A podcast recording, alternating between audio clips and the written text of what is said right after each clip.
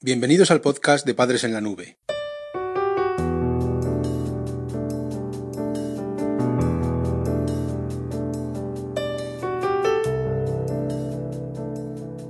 Hola madres y padres en la nube. Bienvenidos al episodio número 29 de nuestro podcast. Hoy os hablaremos, gracias a nuestra compañera Patricia, sobre la prevención de la violencia de género, equidad y adolescencia. Dentro de la prevención de la violencia de género hay que entender el concepto de equidad de género. Se refiere a los derechos humanos y la justicia social.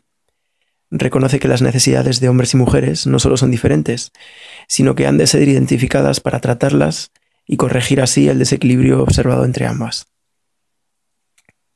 En este artículo trataremos de abordar las posibles formas de prevenir la violencia de género en tu familia y ayudarte en esta labor con tu hija adolescente. La Escuela de Padres Digital.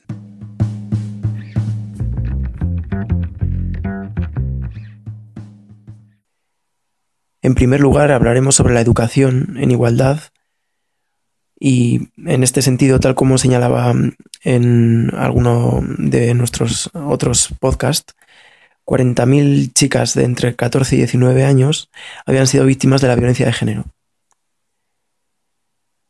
Además, se observa que educar en igualdad para prevenir la violencia de género en adolescentes no funciona. ¿Y por qué es esto? Pues básicamente porque la igualdad es una falacia y formar a los adolescentes sobre dicho concepto es insultar su inteligencia. Hombres y mujeres somos diferentes. Pensamos, sentimos y reaccionamos de forma distinta. Por otro lado, está claro que las campañas de información son inútiles a la hora de modificar actitudes. ¿Acaso no saben los fumadores lo perjudicial que es el tabaco y siguen fumando? La sensibilización en cuanto a la violencia de género debería estar encaminada a observar todas las diferencias existentes entre los distintos sexos. A partir de ahí, desliarlas de sus respectivos roles de género y luchar contra la discriminación o su eufemismo, la desigualdad. Lo más adecuado sería llevar a cabo ensayos de conducta o role-playing en ellos, cada persona ensayaría conductas del otro sexo y observaría cómo se le discrimina o no, dependiendo de cada situación. De esta forma se lograría desarrollar una empatía que influiría en la actitud. Otra falacia a desmentir para lograr la prevención de la violencia de género es el bulo de que el feminismo es un movimiento social que favorece a la mujer. Esto es una acepción del diccionario de la Real Academia Española. En realidad es un movimiento que lucha por conseguir los mismos derechos que las mujeres y que los hombres en el acceso a la educación, sanidad, empleo, etc. Este movimiento pelea por conseguir la igualdad de oportunidades para las mujeres y está basado en el concepto de equidad.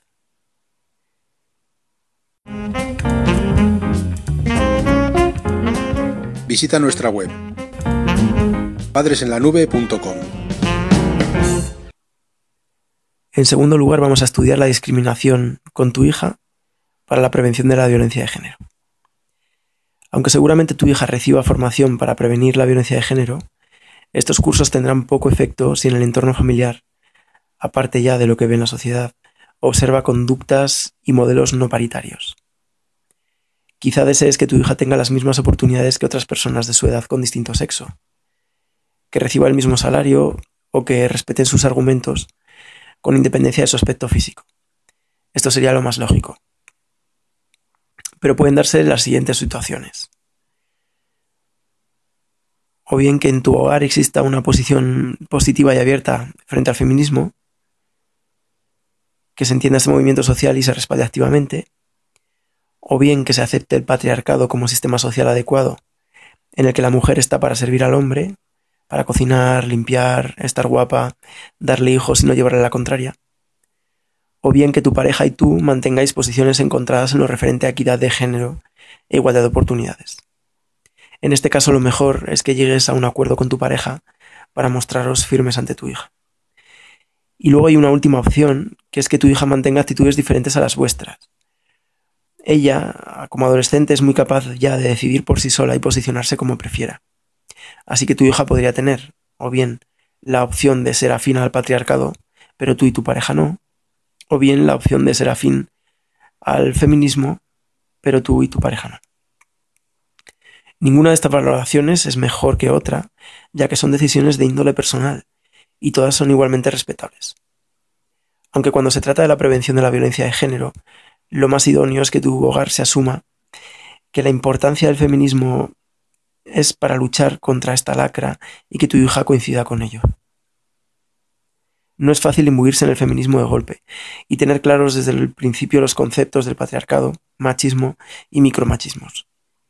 Como madre o padre, también debes formarte para identificar conductas discriminatorias propias del patriarcado, como por ejemplo son los estereotipos sexistas que pautan qué conductas son apropiadas según el género.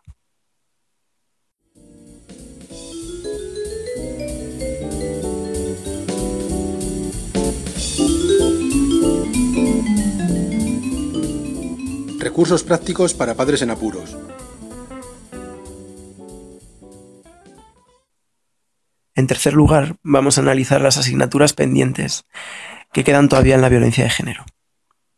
El propio patriarcado dicta qué es feminismo y qué no.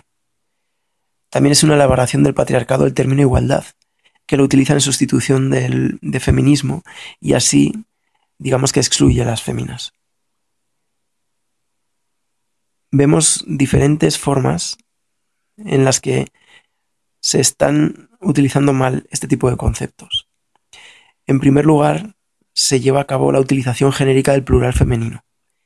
Debido al androcentrismo característico del patriarcado, jamás se cuestionó en los últimos cinco siglos el hecho de que se utilizase de manera genérica el plural masculino. Durante todo este tiempo las mujeres han soportado un trato que obviaba su género y las ninguneaba. Así pues, los próximos cinco siglos se debería utilizar como genérico el plural femenino.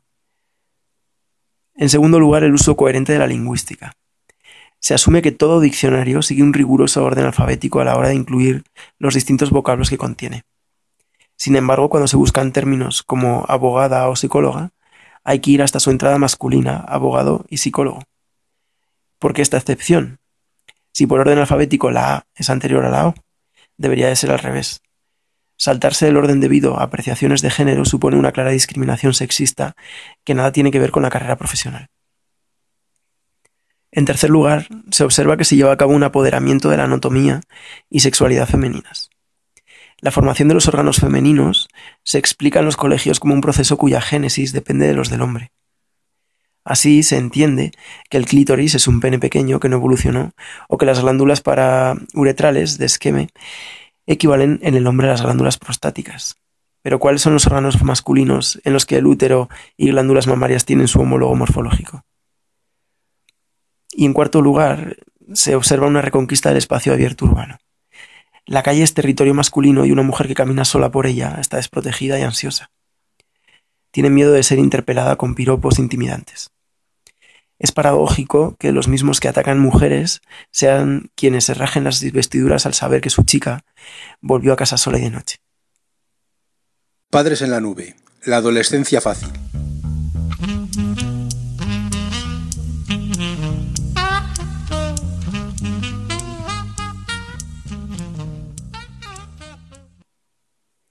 En cuarto lugar, vamos a analizar si tiene futuro el patriarcado. Lo que está claro es que el patriarcado, como sistema de organización económico, social y familiar, abarca gran parte del presente y apenas ha evolucionado en los últimos 50 años.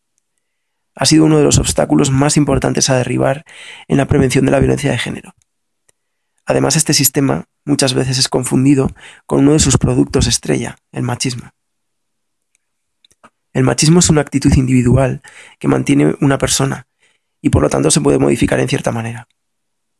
El patriarcado es un sistema que organiza la sociedad en base a relaciones de poder, sumisión entre hombres y mujeres, y que se ha perpetuado durante siglos. La labor de echar abajo esta realidad patriarcal pasa por diferenciar una cosa de otra, concienciar a la sociedad sobre el necesario abandono del patriarcado de cara a renovar las nociones actuales por otras más justas, y castigar las conductas que humillan, ningunean, cosifican o discriminan a la mujer. Al frente, para lograr una prevención de la violencia de género, se vislumbra un largo camino. Pero lo más importante es que existe dicho camino. Feminismo, equidad e igualdad de oportunidades. De acuerdo con la Declaración de Principios de la Organización Mundial de la Salud, la cual pretende avanzar hacia la equidad de género, la OMS realizó diferentes recomendaciones en los años 2002, 2003 y 2008. Y lo describía así. Para conseguir los más altos niveles de salud, las políticas sanitarias deben reconocer que las mujeres y los hombres, debido a sus diferencias biológicas y a sus roles de género, tienen diferentes necesidades, obstáculos y oportunidades. Este enfoque considera además al género. Esto es, que una cosa es la diferencia sexual y otra las atribuciones e imágenes sociales que se construyen y se aceptan teniendo en cuenta dicha diferencia. El objetivo de la OMS, así como el de la Comunidad Económica Europea, es esbozar políticas sanitarias que mejoren la calidad de vida y eliminen las iniquidades en salud de mujeres y hombres. Y esto se hace fundamental en la prevención de la violencia de género. La Organización Mundial de la Salud dio con ello un importante paso en el camino para derribar el sistema patriarcal.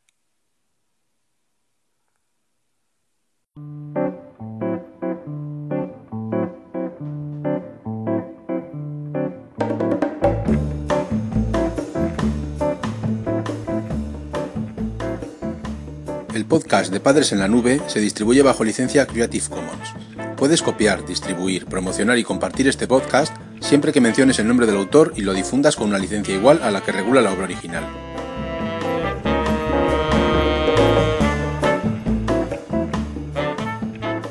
La música que has escuchado en este capítulo pertenece a los grupos Boom Boom Beckett, Exy Style, Lily Rambelli, Nuyas, Souljas y Star Rover.